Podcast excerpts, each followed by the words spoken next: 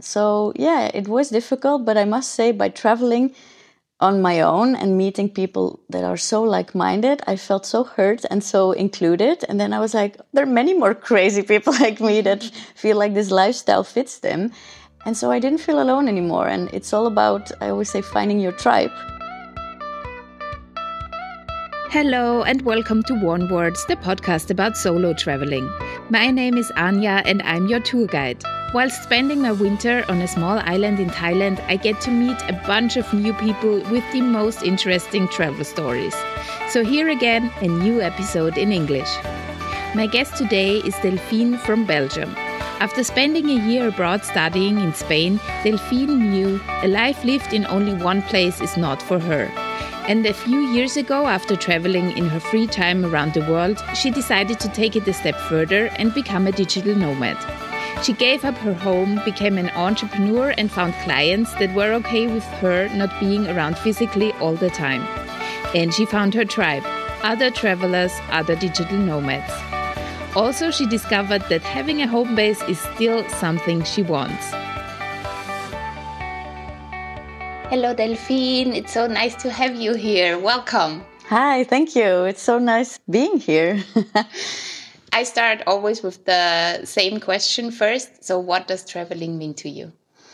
Good question. Uh, travel means for me freedom. I think uh, traveling the world means opening up for different cultures, for um, people all over the world, for I think also opening your perspective of life, you know, like we always we've been raised in a type of country or city and we know like this this is how it works there but it opens your mind and it it teaches you different things that you were never aware of so yeah i think uh, that would summarize it for me mm -hmm. yeah the, the freedom answer comes a lot. So a lot of travelers are like, yeah, it's freedom for me. It's yeah. so nice. Yeah. Is there maybe a specific story or when i say traveling and freedom does a picture come into your mind? Yeah it's me sit sitting in an airplane and looking out of the window and being like oh my god where is this heading me? What kind of story will will start now? You know because it's like always a new chapter in in my book i call it. And uh, you never know what the outcome will be and who you will meet. So i think the freedom is like i feel it in my stomach. It's really yeah Mm -hmm. It's really, really cool. so you're a window seat girl. I'm a window seat girl for sure. Long flights, I maybe would say uh, aisle, but um, but yeah, for sure, I want to see uh, what's what's happening. Also, when you land at a new destination, you just you have the first impression of how it looks like, the landscape, and um, yeah, it's uh, it's really an amazing feeling take us a little bit through your history. How did your traveling life start, or how did you come to travel the world? So, when I was studying, um, I had a chance to. Um, to participate in Erasmus program, it's like in Europe, uh, you can do an exchange as a student, and I think that's where it really started because I could choose a, a destination, and it was Sevilla uh, in Spain and I stayed there for six months studying. Um, I lived with two Italians. So, you know, you're 21, you're so young, you don't know how the world works. And you learn so much from, from this experience, be all alone without your family. There was, back then, there was Skype, but, you know, not Wi Fi everywhere. And so uh, that was already for me like the first time I was like out of my comfort zone. And when I came back home, I, I changed, you know, I think in a good way because, you know, you're just, you're a new person. You, you met so many different people that opened your perspective. So I was like, I want more of that. I, I cannot just now say, okay, that was amazing. Let's go back to my hometown. And that was it. So mm. I think there it started to like, okay, maybe I should move abroad and, and live there for a longer time, and because it's different than just going on a holiday. You know, it's uh, it's really immersing yourself in the culture and learning the language, and uh, so yeah, so there uh, that was already like 14 years ago. So I think my mom would still say like, "Oh my God!" From there, it never stopped, and I think it will be always part of me. Yeah. Mm -hmm. So when you say from this moment on, did you travel like holiday travel or was it always I move somewhere or I stay longer? I think both uh, because I think they're two different things. The travel became a part of my like every year I was trying to go two, three times somewhere else because I need to, you know, be stimulated with other other nature, landscape, people. Uh, but the moving part is really like to educate myself and to uh, find out um, what fits me, you know, because I don't believe because I was born somewhere I should stay there the rest of my life. So those things I would really say I I combine them. Yeah, mm-hmm. yeah. And what does fit you so far? Good question. I think I've been struggling a bit, like finding my home base and uh, saying, like, okay, this is really what fits me. And I decided that's a few countries, and that that's fine.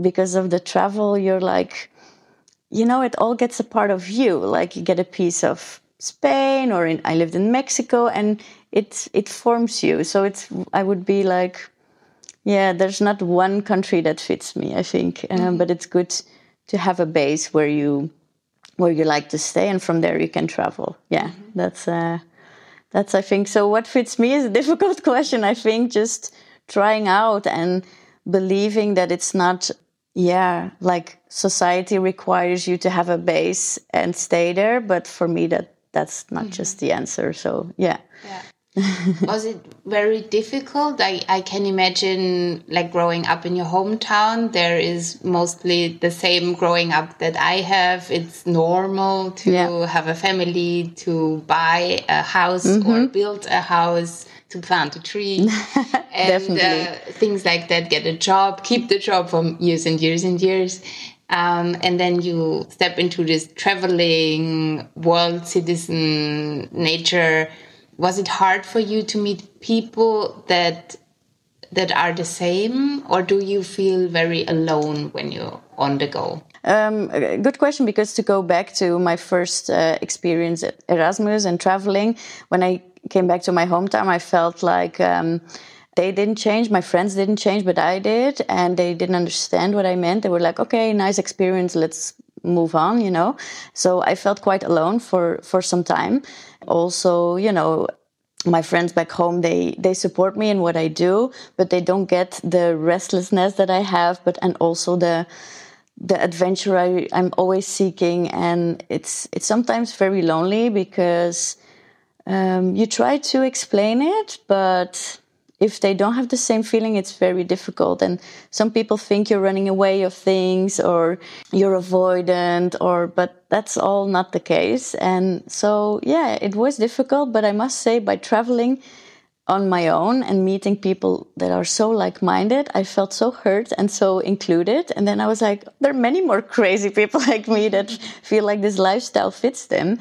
And so I didn't feel alone anymore. And it's all about, I always say, finding your tribe instead of trying to push something or, or trying to fit in something you're not. So yeah, it was a gradual process. It was difficult in the beginning because you feel weird. But now I'm really like, yeah, I found my people that that I can relate with, and uh, yeah, it doesn't feel that lonely anymore.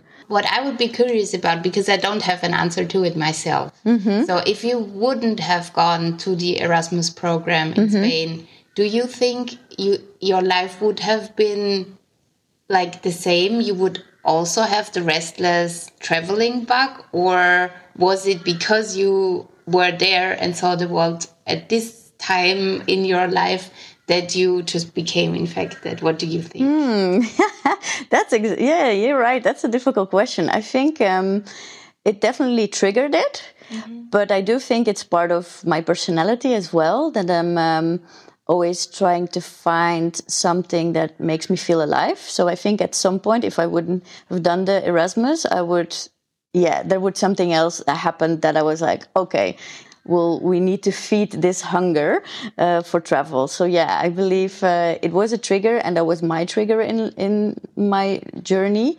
But yeah, it would definitely uh, come out somehow at some uh, yeah. some point. Yeah. Yeah. Yeah. Yeah, I get that because when I think back to my youth, I always felt like I really didn't fit in. I did, mm-hmm. of course, it's my family or my friends and everything, but something, little things were just off. And when I'm traveling and meeting like minded people like you, it doesn't feel off. No, it doesn't feel off, and you don't have to explain yourself. Yes. And I said it to a friend the other day. I said, when when we're here with all the digital nomads and and just we we go for dinner for example we never have like a moment of silence of awkwardness or like what kind of things we discuss. Like we met the other day and now we have so many topics in common and it's insane. Like i'm never bored. I'm always like so curious to their stories, to advise on destinations or um, travel hacks, which I love and makes your life easier.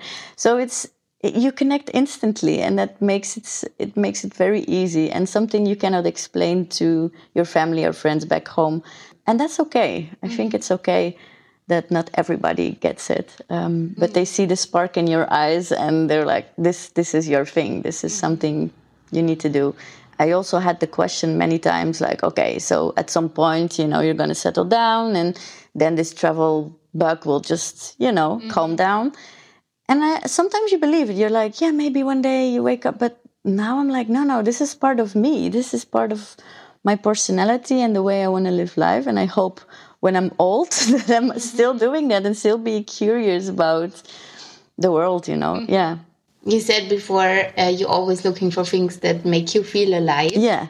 So how how does that come into like what does it look yeah, like? Yeah, uh, I would say I'm always on some kind of project, and that can be anything from. Um, learning a new language to um, building a, a, community back home or when i'm traveling co-working with people or learning new things going on an adventure and also doing things that i'm not comfortable with and that can be uh, in a podcast like today's uh, my first time or it can be pff, hiking somewhere because I'm afraid of heights, but I'm like, the view will be amazing. So just do it. And then, yeah, you feel like your heart is like going thousands an hour and you're like, yeah, I'm, I'm here. I'm in the moment and I feel, I feel alive. And I think that's something I really want to chase the, the rest of my life, you know, okay. to, yeah, always find a purpose but you're not some kind of adrenaline junkie. I'm not at all. I'm too scared for that. no, no, no. And many people say like, what is for you like adventure? For me, that's not jumping out of an airplane, but it's really like pushing yourself, like on solo travels, out of your comfort zone. It's like you know you're going somewhere. There's no support because you don't know anybody there, but you you trust yourself.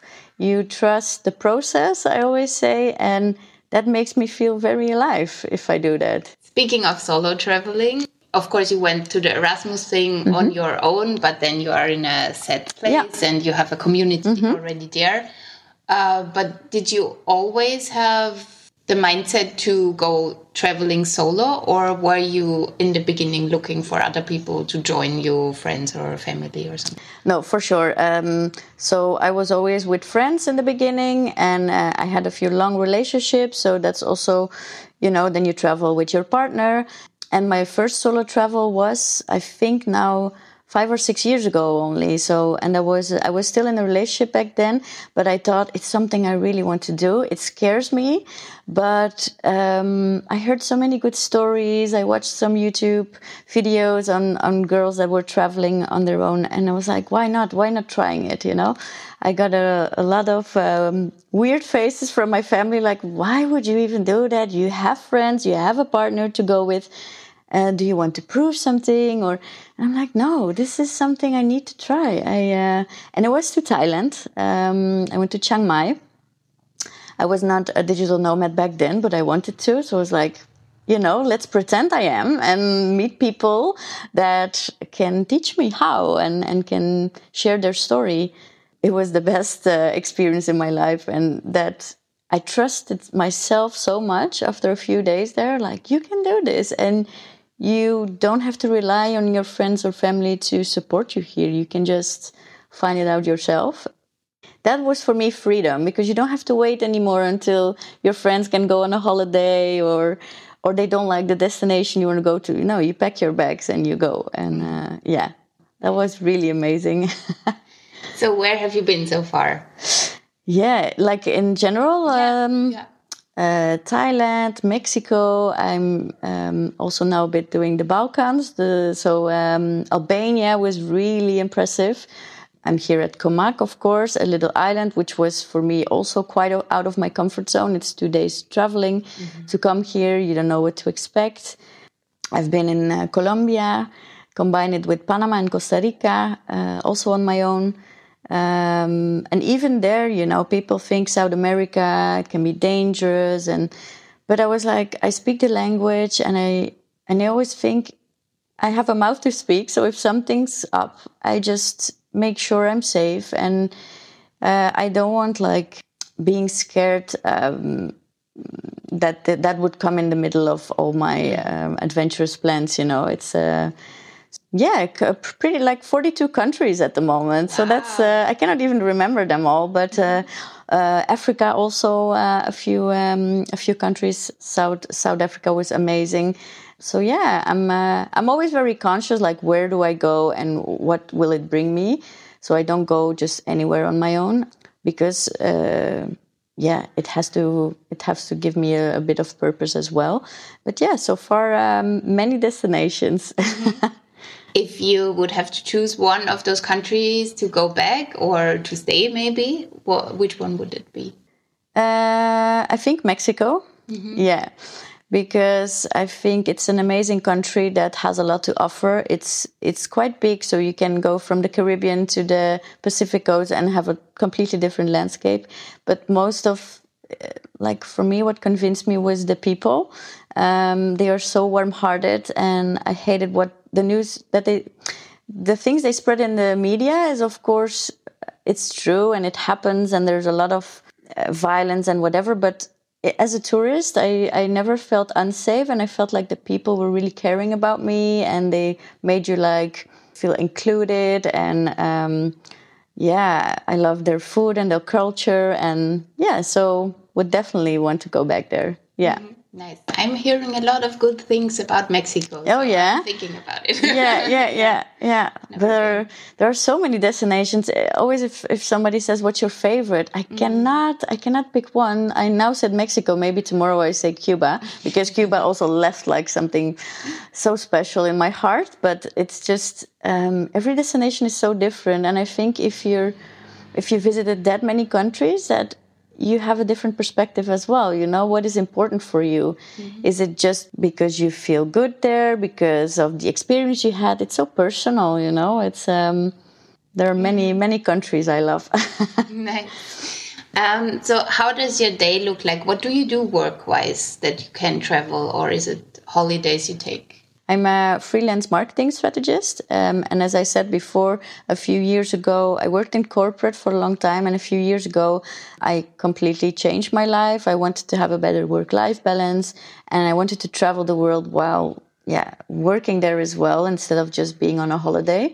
So in Chiang Mai, I talked with a lot of people like, what are you actually doing on your laptop? You know, how do you even earn money from here? And how do you combine that? And just like you, like being interested in in their story. Um, so then I quit my job without any plan B, just believing in myself and my backpack of experience, I would say. Um, and that was two years ago. Uh, so I said, yeah, I have marketing skills and communication as well. So let's just market that and see if, if I can live that life. And uh, so far, I'm, I'm, I'm pretty happy with the outcome. Um, my first uh, project was for an airline in the Netherlands, and um, I said to them in the beginning, "I would love to work for you. Just know that I'm not going to be in the office uh, three times a week." And they were like, "Yeah, let's see, let's see." And I said, "Okay, let give me one month, and I'll show you mm-hmm. that it will work." You know. And then I went to Greece on my own for a month to work and travel, and I was running a very big campaign, so I was a bit nervous. Like, I hope I can really do this, and the Wi-Fi is uh, is mm-hmm. okay. Mm-hmm. And it turned out amazing. So yeah, it's a different kind of um, work day. I would say you wake up, you you go on a hike or you go swimming before you go to work, and you already have this positive energy instead of like feeling drained, being in traffic. Uh, yeah. yeah. I think you know what I mean. It's yeah. just a, very different lifestyle, and. Mm. Um, from then on, I said, okay, this is like a non negotiable when I find new projects. It should be remote or at least half of the time. Mm-hmm. And that's also why I'm here now working in uh, in Koh Mak in Thailand. Uh, just to take my laptop and uh, Wi-Fi, and I'm done. You know. Mm-hmm. So I still sometimes need to slap myself. Like, is this really happening? is this really possible? Yeah. Yeah. Yeah. I know that feeling. yeah. Um, how do we do with the type differences? Yeah, challenging, I must say, in the beginning. But I chose Asia because uh, we're six hours ahead, which means when I wake up, Europe is still asleep. And that, yeah, that's um, very beneficial because you can do already a lot of work up front. Um, and then I start to work like at two, three in the afternoon until late. Mm-hmm. And sometimes that means with a few other nomads, we go for dinner, but we take, you know, we take our laptops and we're like, okay, sorry, I have a meeting now, or I need to fix this, or you need to be flexible and i think it works both sides you cannot expect to be you know here on this beautiful paradise and then also have like you know the the best hours or it's just um, a matter of being flexible and uh, yeah i think in terms of productivity sometimes you have to check what does the location do for you mm-hmm. some some destinations can be like so relaxing that you're like oh you know i don't want to work today or but then still, I need to find a routine and and I find a way to get over it. Like going to a co-working mm-hmm. where there's air conditioning and there are other people working instead of you know being next to the ocean with the thought of I want to swim all day. yeah, yeah, So yeah, that that really helps. Yes. Yeah. Yes, it's the environment, not being yeah. surrounded by only holidayers. Yeah. No, exactly. That are reading a book and yeah so i think there for me the community plays a role that yeah they also have to work and you you share this together you know you're like okay let's go to the co-working at three because otherwise we're not going to do anything um, mm. and that makes it for me much easier than being on your own uh, yeah it's a, it's a different of course you work alone in yeah. your project yeah. and be like you could also sit in for you Belgium and your flat and being totally alone. But if you're in a community, you can benefit from the okay, we still have the coffee chat, we still have the glances or the hi or whatever, yeah. or ask a quick exactly. Question. And I think that's the difference. I always say I want to choose my own coworkers mm -hmm. and not colleagues. Like colleagues I have because every project is different and has different colleagues, but they're just you know temporary mm-hmm. but when i go to a destination i choose my coworkers i'm like oh we're friends and i really like you know to to spend time with you but you can also inspire me work wise you you can maybe help me because you're a graphic designer on my project mm-hmm. and that's why I, I love to stay in this co-livings or co-workings because yeah you surround yourself with people that can can mm-hmm. support you as well mm-hmm. That's definitely different than working back home uh, in your kitchen or whatever. And even then, I don't do that because mm. it just doesn't inspire me. And then it can get very lonely. Yeah. As an entrepreneur, you know that it can be sometimes very challenging. So mm. find your tribe, I would say. Mm. Yeah, yeah.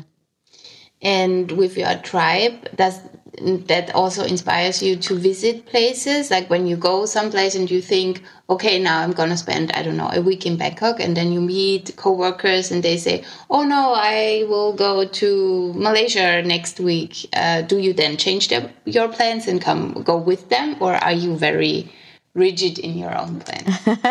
I'm very spontaneous in my plans. I don't like to commit uh, long term uh, because of this, uh, you know, what you just give as an example. You go somewhere, I book a few days, and I feel the vibe. I'm like, if, especially if it's a new destination, I'm like, do I like this? Do I want to stay here? And the people you meet, like you say, if somebody says, oh, we're going to this uh, island or do you want to come? I want to be able to say like, oh my god, I love this vibe. Let's go. Instead of yeah, I booked three weeks and I'm stuck. That's for me.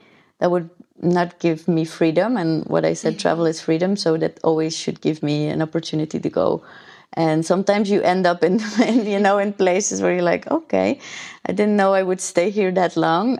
I remember once I booked. Um, a week holiday in Ericeira in Portugal, because I just I needed a break and um, I was in a co-living with other nomads and I loved it that much. And I booked a week more and more and I stayed six weeks and I was like that was not the plan but I loved it. And I go with the flow literally like how I feel. Do I feel good about this? Then I stay. If not I go. It's just I don't force myself into a planning. Mm-hmm. yeah do you still have a base at home like in, in belgium do you still have like christmas you go back or are you totally digital nomad traveling yeah. the world Um, a few years ago, I was um, full time nomad. Um, I did that for two years. I traveled to several countries almost every two months. And then at some point, I was quite exhausted um, because there are also challenges that come along with it. Uh, and especially, I was working like four days a week, five days a week. Uh, so you have to think all the time, oh, during my work breaks, where am I going next? And yeah. Mm-hmm. So then I decided to have a home base in the Netherlands because um, I lived there before. So um, I live now in The Hague. Mm-hmm. And uh, I said, I'm going to be a part-time nomad, which means I have a base that I can always come back to. But uh, for for example, now in winter, I escape. I go uh, a few months somewhere else where the weather is much better and I have better energy. And yeah, I come back uh, in February when it's a little bit a little bit better, a little bit less dark. So that's a bit my plan now. Yeah.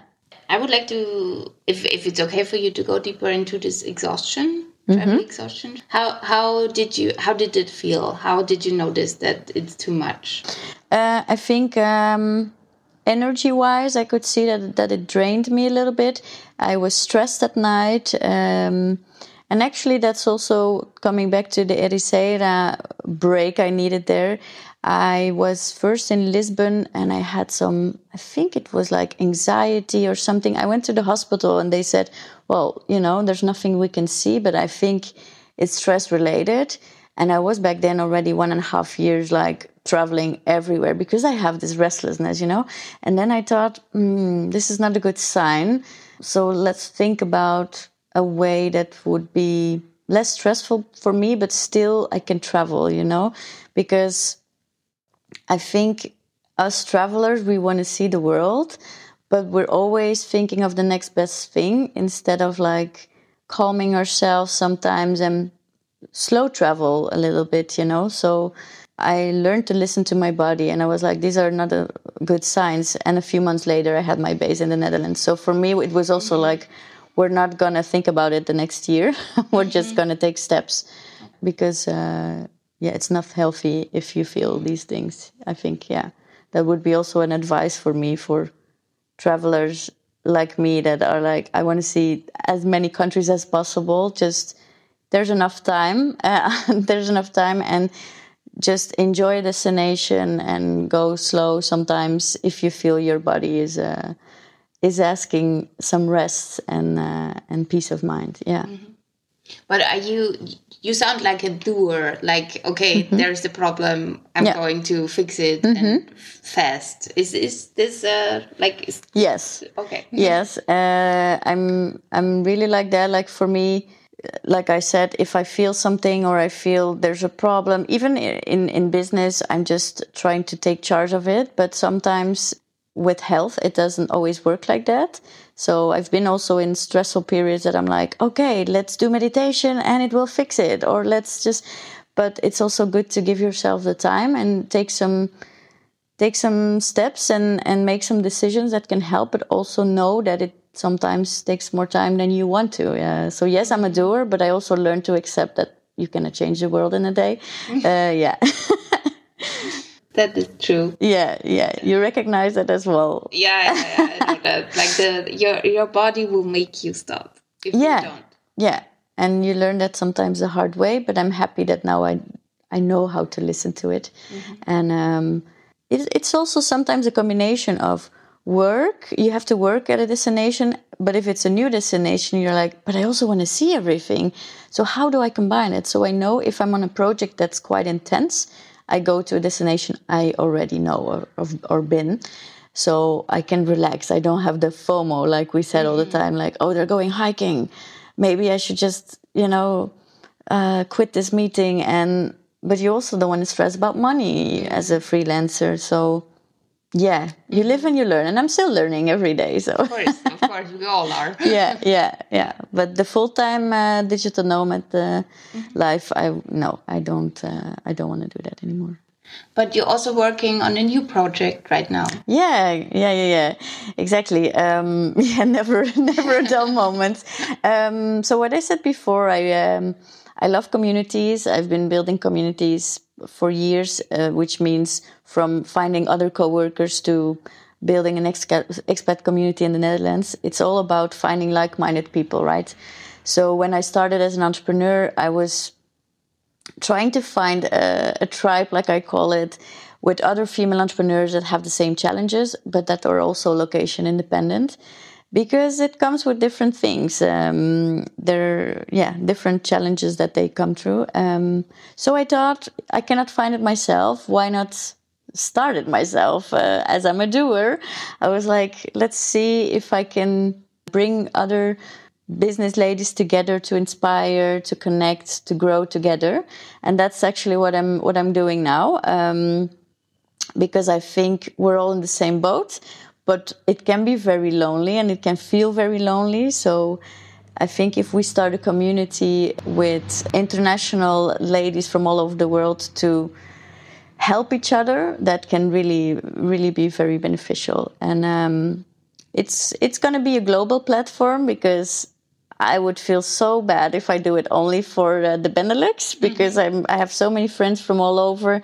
that would be like, oh, I want to be part of this as well. So uh, so that's also why it's an online platform because you cannot get all of them together uh, uh, physically. So um, yeah, so it's uh, the name's going to be SheBase, which stands for Skills, Health, and Entrepreneurship. Mm-hmm. So it's a holistic approach. Like I said before, well-being is super important. So it's not like the next academy again to learn about social media and other topics, but it's also about how can you run a business while being healthy, while you know uh, being mindful, um, uh, sharing your struggles, and networking. Uh, so it's it's it's the one-stop shop I want to create, and um, and a, a safe environment because I think nowadays we try to compare ourselves with others and like oh she has that many followers and i have this struggle but the rest of the world seems you know to be completely fine with all these entrepreneurial challenges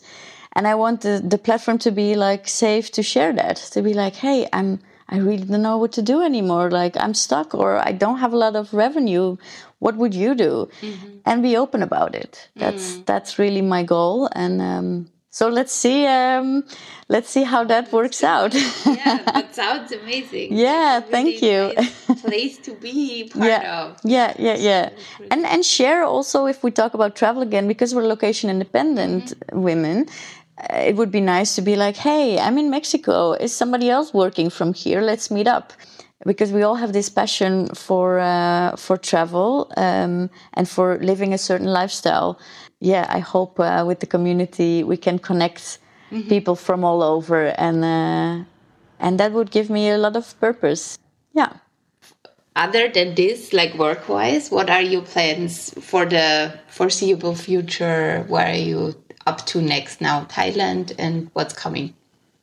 Yeah, after Thailand, I have a wedding in Croatia. I have a wedding in Croatia somewhere. I think it's uh, in uh, it's in May.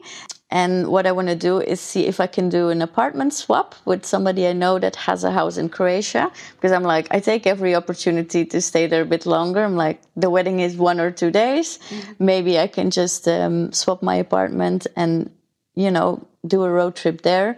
I have a friend where I go every year to a destination that is more a bit out of the out of the box. So we're thinking of Bosnia, maybe. Mm-hmm.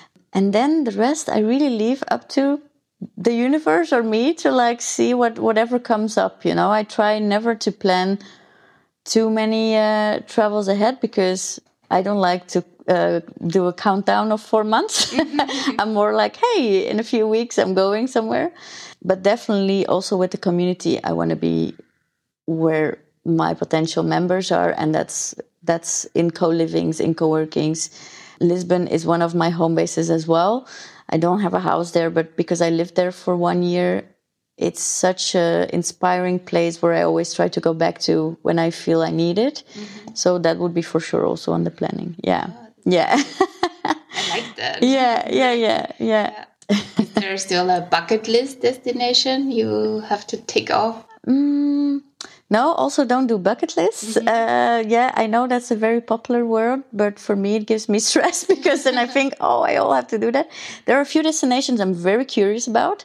One is Australia, mm-hmm. um, and I think uh, I need some time for that. That's like you know you need a one month at least to go there and so that part of the world and uh, the philippines i heard a lot of good things.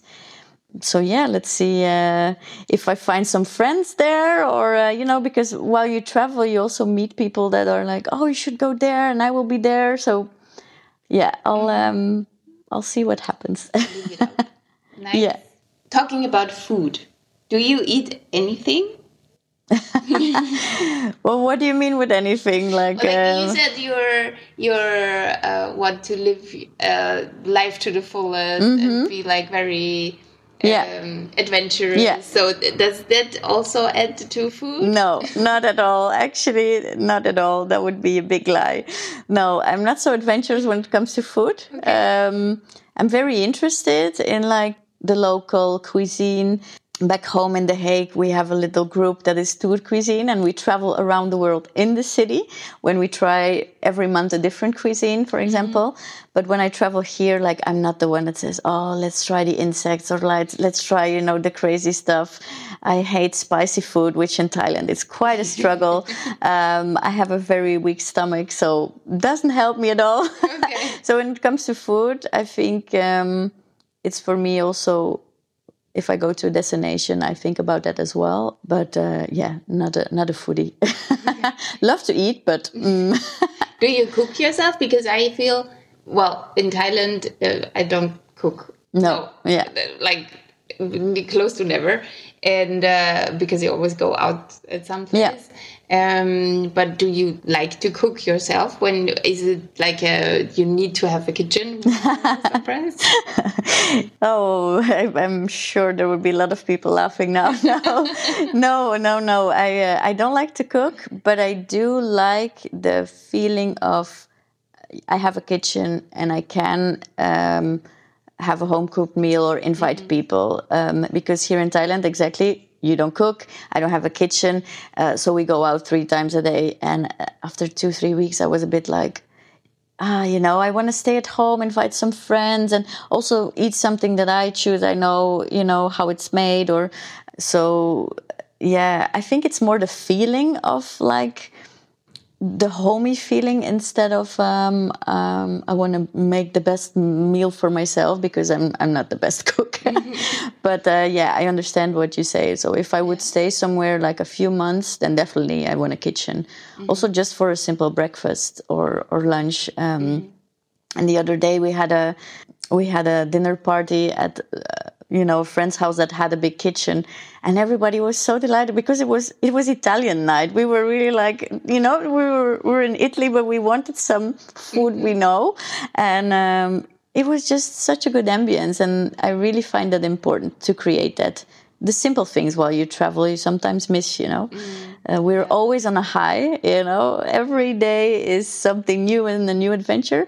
But sometimes you miss the let's have a a movie night with mm-hmm. the girls and then yeah. that sounds so simple for people but it's something you miss right i can yeah. see you um, yeah. yeah. totally yeah for me it's also but it's a, a bit more like I miss in Thailand uh, theater or culture. Culture, yes, the, me on too. Small island, yeah, like very limited. Yes, it is. And uh, that's that's why I travel too, like back to Austria or in bigger cities. I love cities, it there. And yeah. then like really go out yeah. every night, it, uh, see another play. yeah. Some, yeah. Go to the cinema. Yeah, it's exactly what I said uh, this week to a friend that I would miss on an island. I love island life, mm-hmm. but it's like some culture you miss, or or even cinema, or going to yeah, like you say, uh, an a cultural event, or yeah. That can be a little bit small. yeah, the longer you stay.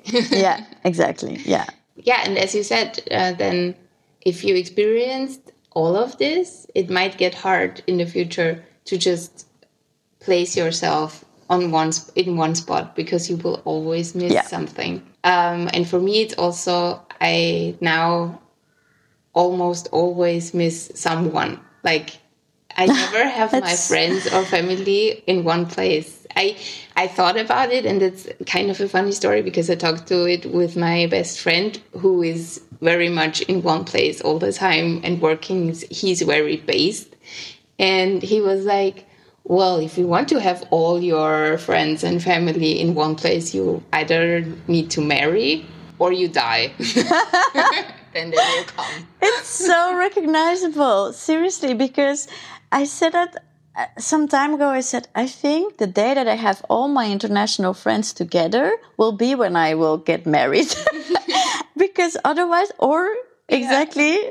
like my mom sometimes says if something would happen to you i don't know how to start finding all those people you yeah. know and that's that's quite a problem you you always miss somebody if mm. if i will go back home to the netherlands i will miss people here because you get a connection that is unexplainable it's so you're so close in a few weeks so i accepted that part because i feel like i have a rich life in another you know sense uh, because of it and um, so it doesn't really matter where I live then. And that's maybe the the good part of not having this specific base that wherever you are, you'll always find your people and people will come to you.